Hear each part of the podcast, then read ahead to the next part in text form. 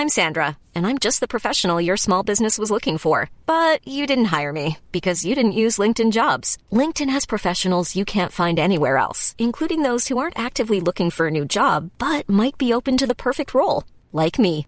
In a given month, over 70% of LinkedIn users don't visit other leading job sites. So if you're not looking on LinkedIn, you'll miss out on great candidates like Sandra. Start hiring professionals like a professional. Post your free job on linkedin.com/people today. Bonjour à tous. Avant toute chose, je vous adresse toutes mes pensées en cette période de confinement liée au Covid-19 qui bouleverse actuellement notre société. Les épisodes de l'Aléa déjà enregistrés vont continuer à la normale, mais vous allez également découvrir des épisodes spéciaux pour vous informer ou tout simplement vous aider durant cette période inédite. Je vous souhaite à tous énormément de courage et n'hésitez pas à me contacter sur mon compte Instagram Low from Paris. Je serai toujours disponible pour échanger avec vous. Angelo Follet, tu es thérapeute, compositeur, musicien et gérant d'un compte Instagram sur la peur et la vulnérabilité. Et c'est pour parler de cette émotion que je t'ai invité aujourd'hui. En effet, en 2018, tu crées le compte Instagram et le podcast Balance ta peur, qui célèbre la vulnérabilité de nombreux anonymes. Avec aujourd'hui plus de 52 000 abonnés, cet espace d'expression devient une plateforme dédiée à la connaissance de soi et à l'empowerment. Bonjour Angelo, merci beaucoup. En tout cas, je suis ravie de t'avoir euh, sur le podcast aujourd'hui. Je vais commencer par une question euh, très simple. Pour ceux qui ne te connaîtraient pas, est-ce que tu peux te présenter, s'il te plaît? Bah, merci Laura de me recevoir euh, en confinement. Voilà. bah, je, je m'appelle Angelo Follet, j'ai bientôt 35 ans et je suis praticien en psychothérapie avec la spécialisation euh, qui est l'analyse transgénérationnelle, donc le travail sur les mémoires familiales, l'héritage familial et l'inconscient collectif. Euh, donc il y a aussi, ça inclut aussi ce qu'on appelle euh, la systémie. on considère que toute forme de société est un système. Voilà, je, du coup, ça se décline aussi par le fait d'accompagner des personnes donc en consultation individuelle, en atelier de groupe, en cercle de parole, euh, sur un compte Instagram qui s'appelle Balance ta peur. Et euh, l'autre pratique que j'ai, qui est plus du domaine artistique, c'est la direction artistique musicale et de la réalisation euh, et de la composition. Réalisation, c'est un petit peu comme réalisateur de film, c'est-à-dire mon rôle, c'est de mettre en forme les idées d'un artiste pour qu'à la fin, il y ait un album qui soit livré. D'ailleurs, j'ai vu que tu avais travaillé avec Giorgio et je l'ai interviewé il y a quelques années. Ah bon? Ouais. Ah, sur un média qui s'appelle From Bah ouais, Paris. ouais, on est en train de, on, a- on est en train de finir le quatrième album euh, à distance. Ouais.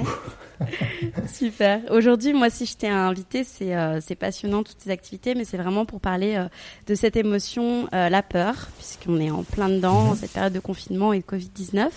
Tu as d'ailleurs créé un compte Instagram qui s'appelle Balance ta peur, que je suis attentivement. Et j'avais envie de te demander, en fait, aujourd'hui, donc d'où te vient ce projet?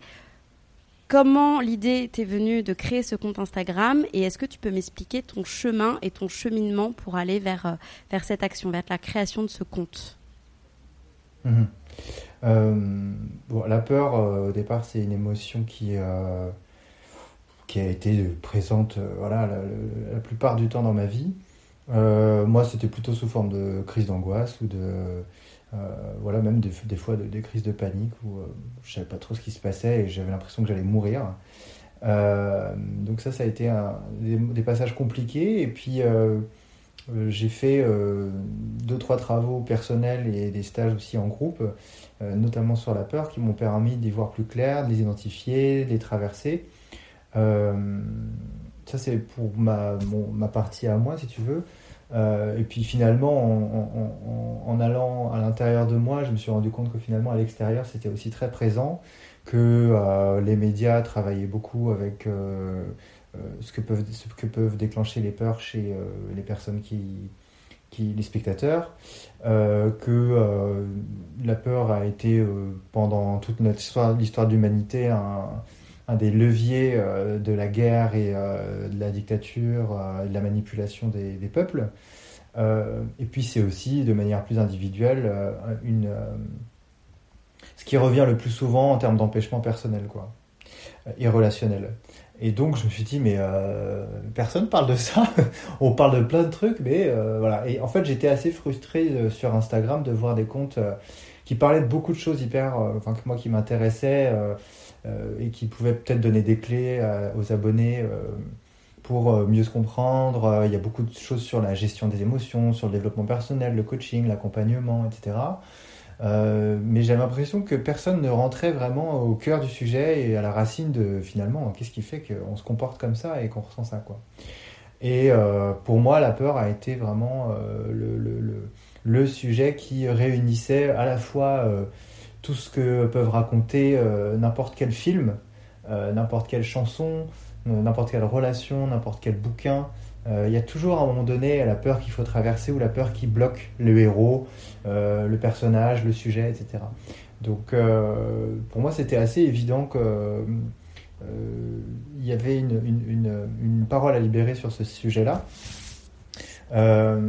et comment libérer la parole? Bah, En faisant la proposition que moi j'avais imaginée, c'est-à-dire créer un espace de dépôt Déjà, c'est Balance ta peur, c'est vraiment un espace de dépôt où les, les, gens euh, déposent leurs peurs de manière. Euh, alors, ils les déposent pas de manière anonyme puisque c'est moi qui les reçois, mais ensuite, moi, je les reposte euh, en tentant d'y dégager une problématique ou un sujet ou un thème particulier que ça m'évoque.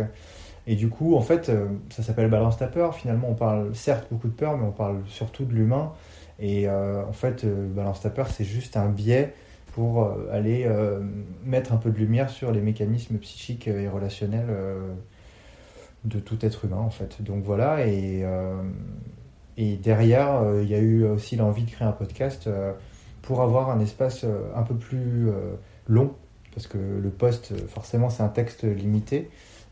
Et là, j'avais vraiment envie d'un échange parce que l'invitation, c'est pas de rester sur Instagram, mais au contraire, euh, justement, de se rencontrer en atelier, en conférence. Euh. Aujourd'hui, donc, on a plus, enfin, il y a plusieurs peurs, peur pour l'avenir, peur de tout perdre, peur de mourir. Une question qui peut paraître euh, surprenante, mais est-ce que toi, tu penses que ces peurs sont utiles pour évoluer Là, c'est comme si tu me demandais si les émotions étaient utiles. oui et non. Une émotion, que ce soit la peur ou autre chose, c'est une information. Donc euh, à partir du moment où j'arrive à euh, identifier déjà le premier truc à identifier pour la peur, mais pour n'importe quelle émotion, c'est est-ce que c'est bien la mienne?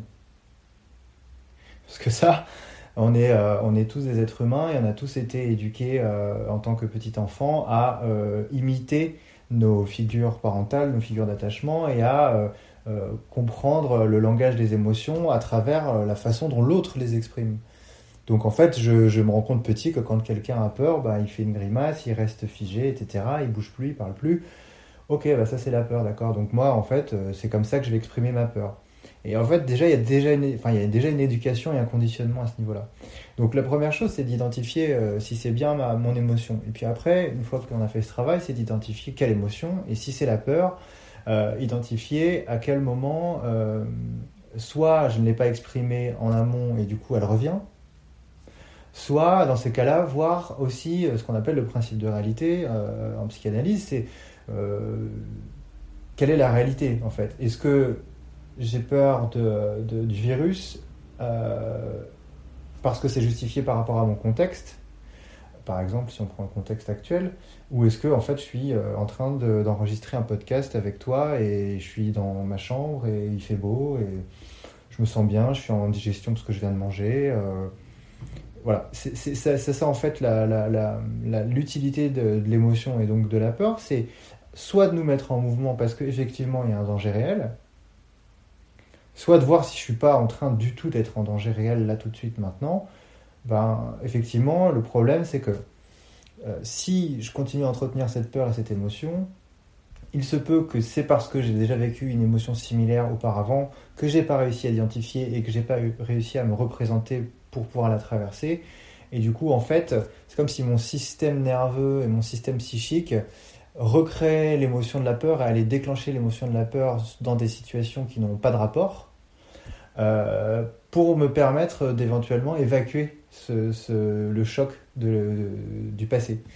Mais donc, du coup, ça veut dire qu'on va aussi se créer des situations dans lesquelles on va générer euh, nos propres peurs sauf que ça n'a pas forcément de rapport avec l'événement Mmh. présent. Et est-ce que on est égaux, nous, tous, euh, face au fait de ressentir la peur? Est-ce que, euh, par exemple, il y a, y a des gens qui n'ont pas peur ou est-ce qu'il y a une part euh, même euh, génétique euh, par rapport au fait de ressentir certaines émotions, le fait de ressentir de la peur et de l'angoisse, je dirais que un peu les deux, c'est-à-dire qu'on est tous différents, on a tous une expérience différente, une famille différente, un passif différent, donc évidemment les, les manifestations vont pas être les mêmes et la façon d'y réagir ou la façon de nous comporter seront pas les mêmes.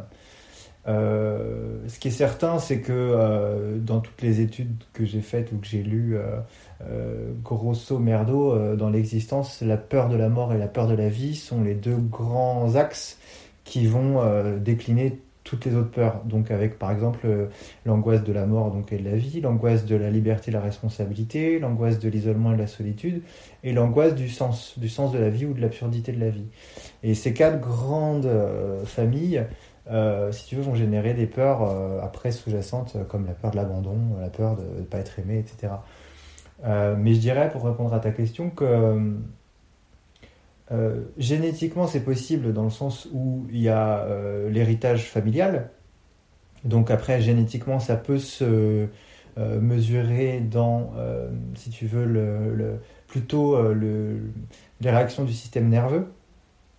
Euh, par exemple, en transgénérationnel, on peut observer que si, par exemple, l'arrière-arrière-grand-mère a vécu un viol, euh, ben, c'est possible que la petite petite fille euh, développe un cancer de l'utérus qui sera, en tout cas, c'est pas pas toujours le cas. Enfin, je veux dire, il n'y a pas de a pas de recette et il n'y a pas a- pas d'automatisme, mais c'est possible que derrière, en analysant un petit peu tout ça, on se rende compte que c'est une réaction euh, héritée de l'arrière-arrière-grand-mère et on va voir que le pic de stress euh, généré euh, par, je sais pas, une rencontre avec un homme ou une situation sexuelle quelconque, ben, chez la petite petite petite fille, va être, le pic de stress va être beaucoup plus fort et le pic d'hormones générées va être plus fort que chez l'arrière-arrière-grand-mère si, si toutefois elle avait été accompagnée ou suivie. Quoi. Donc je dirais oui dans le système nerveux et dans euh, ce qui se transmet dans les, dans les maladies et dans les réponses que nous donnent les maladies sur euh, ce qui a pas été euh, ce qui a été des traumatismes en fait, ce qui ont été des traumatismes. Hmm. Hmm. Et est-ce que tu crois que chacun doit prendre conscience de ses peurs pour être plus fort? Oh là, il y a plein d'injonctions là-dedans. Alors dois, je ne crois pas. Pour être plus fort, je crois pas. En revanche, ce que je peux dire, c'est que euh, euh, derrière, en fait, euh, cette espèce de quête d'évitement de la peur ou de, d'expérience de la peur, il y a souvent la, recherche de souffrir le moins possible, voire de pas souffrir du tout. Pour moi, c'est très lié, en fait. Et parfois, le fait de ressentir la peur, euh, alors quand il y a un danger réel, évidemment, ça nous met en mouvement et donc du coup on peut réagir et se mettre euh, à, couvert et se mettre en sécurité. Mais si c'est pas le cas, ça génère beaucoup plus de stress euh, qu'autre chose et donc du coup ça fait beaucoup plus souffrir. Donc je crois que il faut pas identifier ses peurs si, ces peurs- si les peurs sont pas un problème pour nous. En revanche, ça a un impact sur la dose de stress et d'angoisse quotidienne que quelqu'un peut vivre. Et dans ces cas-là, il peut être nécessaire de euh, à la fois identifier la peur, mais surtout d'aller voir quel est le, quel est le trauma qui est en dessous. Quoi. Hmm. Et aujourd'hui, donc, on est en, pleine peur suscitée par le nouveau euh, coronavirus, qui peut sembler parfois irrationnel euh, quand on regarde le nombre de morts que fait la grippe chaque année, presque dans l'indifférence générale. Toi, comment tu expliques la peur aujourd'hui que l'on vit? Face à ce Covid-19 Euh, pour moi, ça nous renvoie aux quatre grandes angoisses de l'existence humaine, c'est-à-dire la peur de la mort et, donc de la vie. Euh, parce que vivre, c'est finalement prendre le risque de mourir. Donc, euh, c'est une condamnation. hein. Ça, il y, a- énormément de, lectures là-dessus. Mais le traumatisme de naissance, c'est qu'en fait, on est condamné à mourir à partir du moment où l'on naît. Euh, ce, confinement et ce contexte nous renvoie, à, du coup, bah, forcément, confinement veut dire solitude et isolement. Donc, ça nous renvoie encore une fois à la solitude et à l'isolement. ça nous renvoie à cette espèce de liberté de responsabilité. Qu'est-ce qu'on veut faire de nos choix? Quel choix on veut faire aujourd'hui? Et quelle responsabilité on prend par rapport à nos choix. Et ça nous renvoie au quatrième axe des, angoisses existentielles, qui est le, sens de la vie, en fait. Et je crois qu'en fait, c'est au-delà d'être euh, une période difficile, euh, je crois qu'il y a aussi l'autre côté de la pièce qui est que c'est une, euh, une, opportunité de vraiment changer de perception et de, de faire des nouveaux choix en fait. Donc c'est en ça pour moi que la que la, la, la, le contexte et la présence de ce virus nous rassemble à un endroit de la peur euh, parce que justement, elle nous oblige à prendre la responsabilité, à euh, peut-être euh, rester en vie, à trouver du sens à notre vie. Et donc peut-être que bah, si je me suis fait mettre au chômage forcé, bah, il peut faut peut-être que je me pose la question. et à vivre comme on peut l'isolement ou le confinement. Et euh, a aussi une question que je me posais par rapport aux réseaux sociaux. Euh, moi, personnellement, je me suis un peu déconnectée des réseaux sociaux parce que, parce que j'ai peur en regardant les réseaux sociaux. Et qu'est-ce que tu penses en fait de leur rôle? Est-ce que tu penses que finalement, dans des périodes comme celle-ci, et puis même dans l'absolu de manière générale, est-ce qu'ils euh, est qu n'alimentent pas encore plus les, les peurs finalement? Alors, j'ai envie de faire la distinction entre les personnes et les propos euh, partagés sur les réseaux sociaux. Et les réseaux sociaux en tant que tels, les réseaux sociaux, c'est un outil. Donc c'est neutre. Il n'y a pas de. Est-ce que les médias euh, font euh, ce qu'ils font bien leur taf ou pas? Est-ce que les réseaux sociaux sont anxiogènes ou pas? Non. un téléphone n'est pas anxiogène si tu l'utilises de manière équilibrée quoi, et saine. en revanche, ben, c'est une fenêtre ouverte au monde. Donc ça veut dire à toutes les subjectivités, tous les avis. Euh, c'est une fenêtre ouverte à la liberté d'expression. Et donc euh, je crois qu'en fonction de ce que tu suis, par exemple moi tu vois si je vais, je vais sur Instagram régulièrement, j'ai pas coupé les réseaux, etc. Il euh, n'y a rien d'anxiogène sur mon, dans mon téléphone. Enfin, je regarde pas les infos, je regarde pas la télé, je la regardais pas avant. Euh, je pense que là, encore une fois, ça nous renvoie à la responsabilité, un, de celui qui émet, c'est-à-dire qu'est-ce que moi j'ai envie de véhiculer comme message, et deux, celui qui reçoit, c'est-à-dire qu'est-ce que j'ai envie de voir comme message. Quoi. Mais je pense que ça n'a rien à voir avec les réseaux sociaux ou les médias. Et euh, aujourd'hui, toi, euh, quels sont les conseils que tu donnerais en fait pour, pour gérer toutes ces peurs du moment? Je dirais que que ce soit la peur ou d'autres émotions, finalement, euh, l'opportunité, je crois, là, c'est que on peut un peu mieux, c'est une occasion de peut-être un peu mieux se connaître. Donc, euh, euh, peut-être qu'il y a des peurs qu'on cachait avant, qu'on camouflait avant dans le rythme de nos vies, avec voilà, la suractivité, la surconsommation, etc., qui aujourd'hui ressortent parce que, bah, parce que le contexte est tel que j'ai un peu que ça à faire de me voir euh, et de me regarder euh, dans les yeux. Donc euh, je pense que c'est intéressant en tout cas de profiter de ces moments-là où s'il y a plus de moments pour certaines, personnes, plus de moments seuls ou de moments libres, du temps libre, de faire un peu d'introspection, de regarder un petit peu, bah tiens, on peut lister ses peurs et se dire, ah bah tiens, finalement, la peur du coronavirus et la peur du confinement euh, me montrent que, bah, en fait, euh, je crois que je pensais pas avoir peur de perdre mon boulot, mais finalement, j'ai peur de perdre mon boulot. Et puis finalement, perdre mon boulot, c'était pas tant la peur, mais finalement, j'ai peur de me tromper de voix. Tu vois? Et en fait, je pense que ça peut être intéressant ce temps-là pour aller une couche un tout petit peu plus en dessous que d'habitude, ce qu'on s'autorise à faire, ou le temps qu'on prend à le faire je crois que c'est vraiment un moment où, on peut changer nos habitudes. Quoi. Donc, euh, euh, par rapport à, des conseils, je dirais simplement, euh, par rapport aux réseaux sociaux, par exemple, c'est de se connecter sur des choses qui nous font du bien. Tu vois y a, du coup, tout le monde profite de faire des lives dans cette période, moi y compris. Il y a plein de trucs intéressants. On n'est pas obligé de faire du yoga ou de la méditation, mais en tout cas, c'est beaucoup plus disponible qu'avant. ça prend une demi-heure, une heure dans la journée. Ben voilà, c'est un peu aller explorer euh, justement euh, les, les, les, médias qu'on n'a pas l'habitude de, fréquenter. Euh, s'il y a du temps en plus, bah, peut-être profiter d'appeler les proches qu'on n'a pas l'habitude d'appeler, parce que d'habitude on s'envoie des textos de manière discontinue mais toute la journée, ce qui ne crée pas du tout d'empathie parce que en fait l'empathie elle, elle ne se fait pas à travers l'écrit.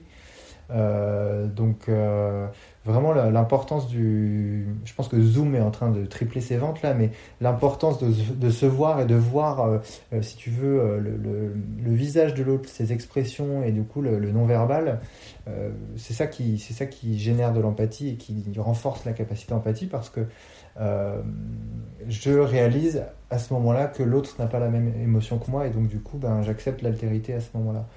Euh, donc euh, voilà, il y a des gens qui ont proposé d'écrire des, faire des petits journaux, euh, des journaux de bord, etc. Pourquoi pas? Parce que l'écrit, l'expression de toute façon libère des choses. moi, je sais que tous les soirs, ou presque, je propose à 19h des, c'est des espèces de petits cours. enfin, c'est en tout cas, je prends un thème et je l'analyse et puis après, je, fais des questions-réponses. voilà, ça permet aux gens de se dire ah bah tiens, c'est quoi l'empathie, c'est quoi l'émotion, c'est quoi la sexualité, etc. Ou en tout cas, voilà, on essaie d'explorer des sujets comme ça. Euh, je lis des bouquins que j'avais pas eu le temps de lire. Enfin, je fais, euh, moi, je faisais déjà du sport régulièrement et tout ça, mais du coup, euh, bah, j'essaie de trouver d'autres façons de, de, dépenser de l'énergie et de, d'utiliser mon corps. je sais pas. Et après, il y a la vie toute bête, c'est-à-dire faire à manger à deux ou seul ou en famille, faire l'amour si on peut, prendre le soleil quand il y en a. ouais, en fait, moi, je pense qu'il faut revenir au basique, quoi, tu vois. Et vraiment, moi, là, ce qui ça me permet, pourtant, j'étais déjà revenu à des choses très basiques, mais ça me permet d'avoir encore moins de besoins. Toi, euh, est-ce que tu as. Enfin, quelles sont les angoisses qui reviennent le plus que tu remarques en fait sur ton compte depuis le début du confinement euh? Depuis le début du confinement, je crois que ce qui remonte, c'est vraiment la. Euh, c'est marrant parce qu'avant le Covid, du coup, sur le compte, principalement, c'était les peurs qui sont liées aux relations et notamment en relation amoureuse. Du coup, là, ce qui remonte, c'est la peur d'être seul, la peur de, de se sentir, euh, la, peur de se sentir inutile, euh, donc euh, faire face à son impuissance, la peur, il y a eu beaucoup de peur de gens qui finalement remettent en question leur parcours professionnel, enfin en tout cas leur voie professionnelle, leur choix professionnel. Ça, ça remonte beaucoup. Euh, il y a aussi bah, beaucoup, beaucoup d'aides-soignants, d'infirmiers, de médecins qui partagent leur peur euh, et qui ont bah, forcément peur de, Il y en a même qui se disent merde, mais qu'est-ce que j'ai choisi comme métier je, prends un énorme risque finalement. Euh, la peur de ne pas gérer le stress et du coup de ne pas pouvoir faire leur métier et donc être au service de, de l'autre. ouais, c'est les grandes peurs en gros. mais c'est surtout c'est surtout, euh, c'est très pragmatique en fait. Des, ce sont des peurs qui sont peut-être euh, moins irrationnelles qu'avant. Avant, il y avait peut-être, euh, tu vois, la peur d'être abandonné alors que la personne n'est pas du tout abandonnée. Il y avait la peur de, je sais pas moi, de pas prendre sa place alors que chaque personne prend la place qu'il prend là où il est. Enfin, ça c'était irrationnel, tu vois. Mais là, ça nous ramène, comme on est en survie, il y a une part de nous qui est en survie, euh, et individuel et collectif, du coup, ça nous ramène à des choses très basiques et donc à des choses vraiment importantes, genre euh, merde, est-ce que euh, finalement faire du marketing c'est vraiment ce que j'ai envie de faire? Ou tiens, je vois que j'ai envie d'être au service de ah tiens, je savais pas, j'avais jamais remarqué ça, ok, bah, bah peut-être que voilà, j'ai peur de finalement vendre des, des, bagnoles par exemple, j'en sais rien, peut-être que ça fait pas sens pour moi aujourd'hui. Donc c'est voilà, c'est très pragmatique. Quoi. Et toi, qu'est-ce que ça t'évoque du coup tout ça? Enfin...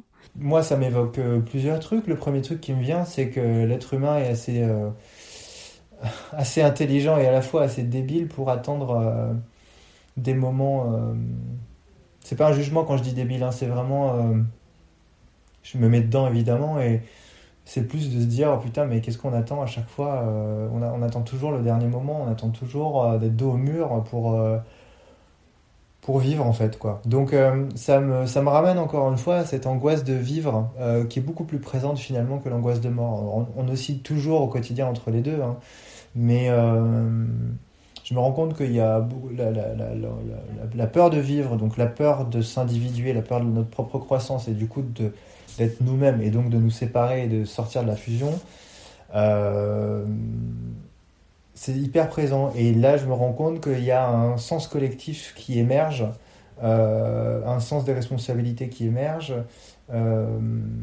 et puis il y a un sens de la vie tout court quoi qui émerge. J'ai l'impression que c'est une opportunité à retrouver de la foi euh, et euh, de la foi en l'humain et plus de la foi en Dieu ou de la foi en une religion en particulier. Je crois que c'est un moment très spirituel en fait. J'avais envie aussi de revenir avant de passer euh, à des questions plus générales euh, sur euh, la phrase qui introduit en fait ton compte Instagram, ta vulnérabilité et ta force. Est-ce que tu peux m'expliquer ce qu'il y a derrière ça? Bah, c'est le principe tout simple qui est qu'à partir du moment où j'ai plus rien à protéger, bah, je crains rien en fait. Alors craindre, c'est pas dans le sens de peur, hein, mais c'est plutôt dans le sens de.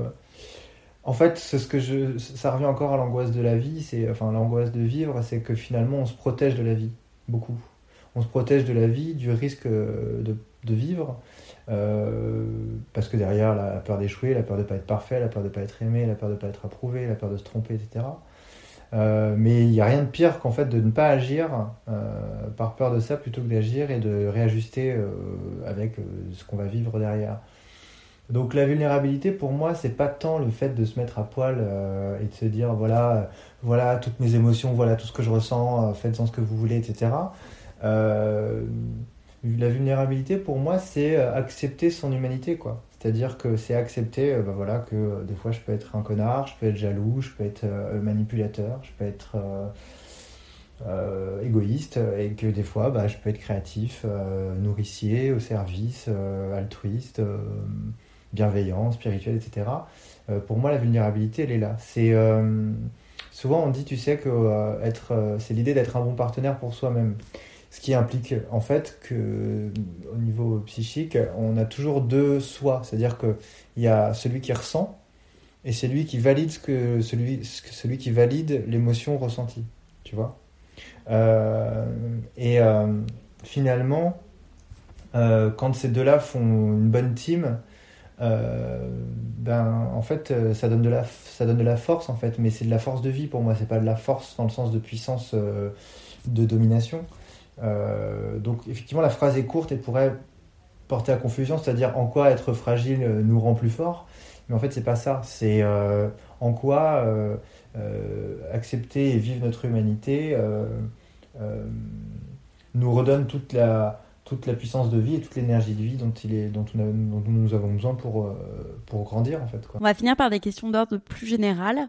Euh, déjà, euh, quelles sont les questions que l'on te pose le plus, que ce soit dans tes conférences, dans tes workshops ou sur tes réseaux sociaux? Les, peurs les questions qu'on me pose le plus commencent toutes par comment? Parce que tout le monde cherche un médicament. Et alors que le principe de ce que je fais et de ce que la, plupart des thérapies en tout cas font. Quand bien même j'ai pas l'ambition ni le désir de faire de la thérapie sur Instagram, hein. mais euh, mon positionnement est thérapeutique, donc ça veut dire que je suis pas euh, là ni pour conseiller ni pour euh, donner une solution ou un remède. Et mon objectif en tant que thérapeute, c'est surtout d'accompagner une personne à retrouver son autonomie en fait. Donc loin de moi l'idée de faire les, ses devoirs à sa place, tu vois. Euh, donc toutes les questions qui commencent par comment. Donc c'est euh, alors des fois c'est comment ne plus avoir peur de ça. Euh, je dirais que la, plus, la, question finalement qui revient si je généralise un peu c'est finalement comment souffrir moins ou comment ne pas souffrir quoi. Et derrière il y a beaucoup sur les relations amoureuses quoi. Comment retrouver l'amour, comment comment aimer vraiment ou comment s'aimer mieux. Ah a, il y a beaucoup ça, l'amour propre aussi. Euh, ce que je dis souvent sur l'amour propre, c'est qu'il faut accepter qu'on a du linge sale. Mais euh, c'est un jeu de mots, mais je trouve ça plutôt marrant. Euh, donc voilà, c'est surtout ça, c'est comment s'aimer mieux, comment ne pas souffrir.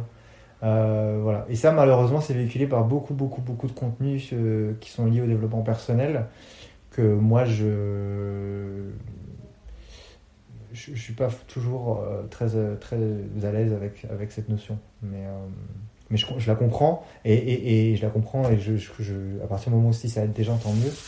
Mais euh, c'est une autre injonction l'injonction au bonheur sous-jacente l'injonction à la meilleure, version de soi-même l'injonction au bien-être. Tu vois le bien-être c'est quand même quelque chose quoi.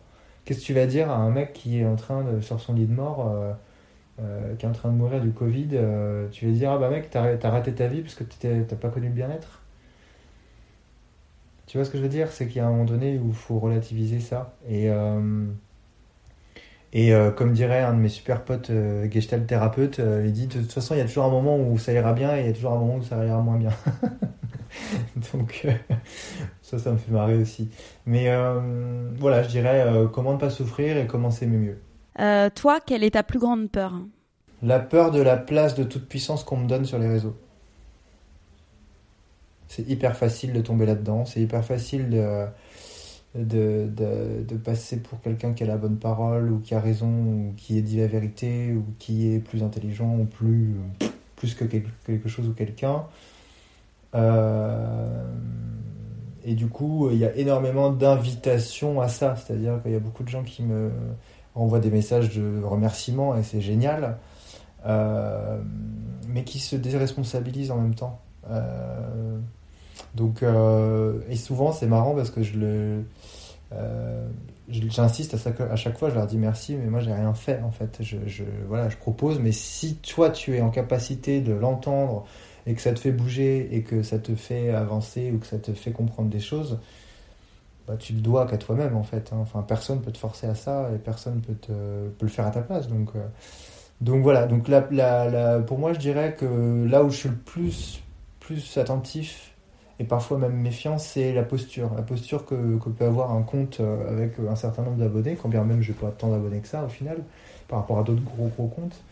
Euh, mais c'est plus, euh, voilà, plus euh, être attentif à ce que l'autre me renvoie et où là où moi je pourrais être totalement satisfait de la toute-puissance d'un thérapeute en ligne.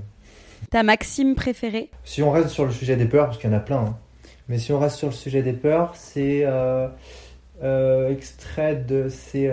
comment il s'appelle déjà Montaigne, je crois, qui a dit ça. Il a dit Ma vie n'est qu'une suite de malheurs dont la plupart ne sont jamais arrivés. Hmm. Ouais, ça fait réfléchir.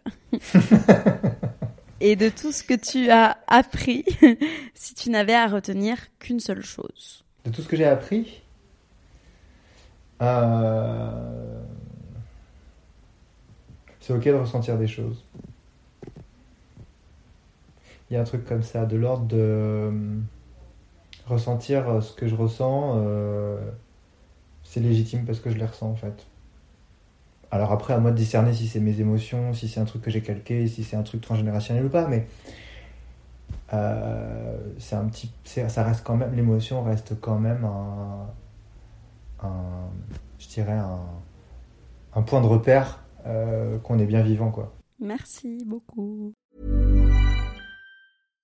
When you make decisions for your company, you look for the no-brainers. And if you have a lot of mailing to do, stamps.com is the ultimate no-brainer. It streamlines your processes to make your business more efficient, which makes you less busy. Mail checks, invoices, legal documents, and everything you need to keep your business running with stamps.com. Seamlessly connect with every major marketplace and shopping cart Schedule package pickups and see your cheapest and fastest shipping options from different carriers with rates up to 89% off USPS and UPS rates. And with the stamps.com mobile app, you can take care of mailing and shipping wherever you are. Make the same no-brainer decision as over 1 million other businesses with stamps.com. Sign up with code program for a 4-week trial plus free postage and a free digital scale. No long-term commitments or contracts. That's stamps.com. Code program.